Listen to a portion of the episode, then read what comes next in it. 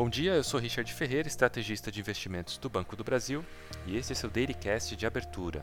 Hoje é sexta-feira, 19 de janeiro de 2024, e o dia se inicia com a divulgação de novos indicadores econômicos nos Estados Unidos e também aqui no Brasil, acompanhado do desempenho positivo das bolsas no exterior no pregão de ontem.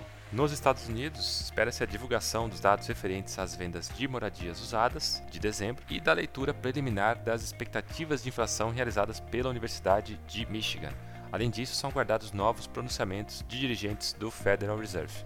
Em Wall Street, os futuros das bolsas operam em leve alta, sugerindo a ampliação dos ganhos da sessão anterior.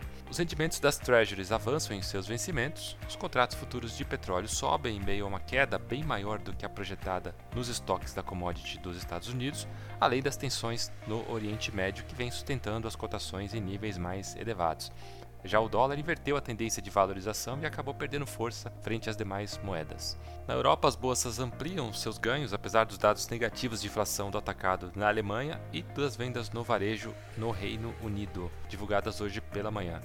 Em Davos, na Suíça, durante o Fórum Econômico Mundial, a presidente do Banco Central Europeu, Christine Lagarde, reafirmou que a inflação está diminuindo ao redor do mundo e que o Banco Central Europeu pode iniciar o ciclo de cortes nos juros já a partir do verão europeu, que começa em julho.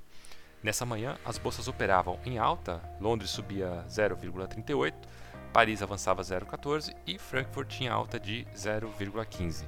Na Ásia, as bolsas fecharam mistas e sem direção única, com as ações ainda beneficiadas por resultados e projeções de empresas de tecnologia.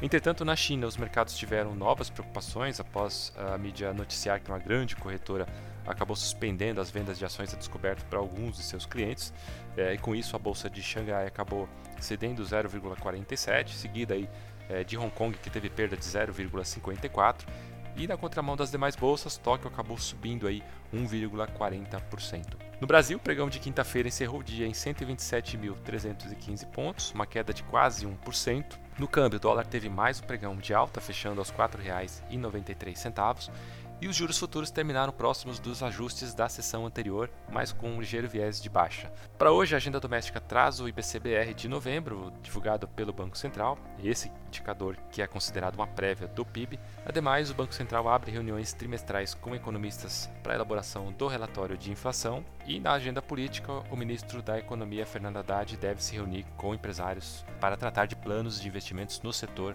automotivo no país. Ficamos por aqui, um bom dia a todos e até a próxima.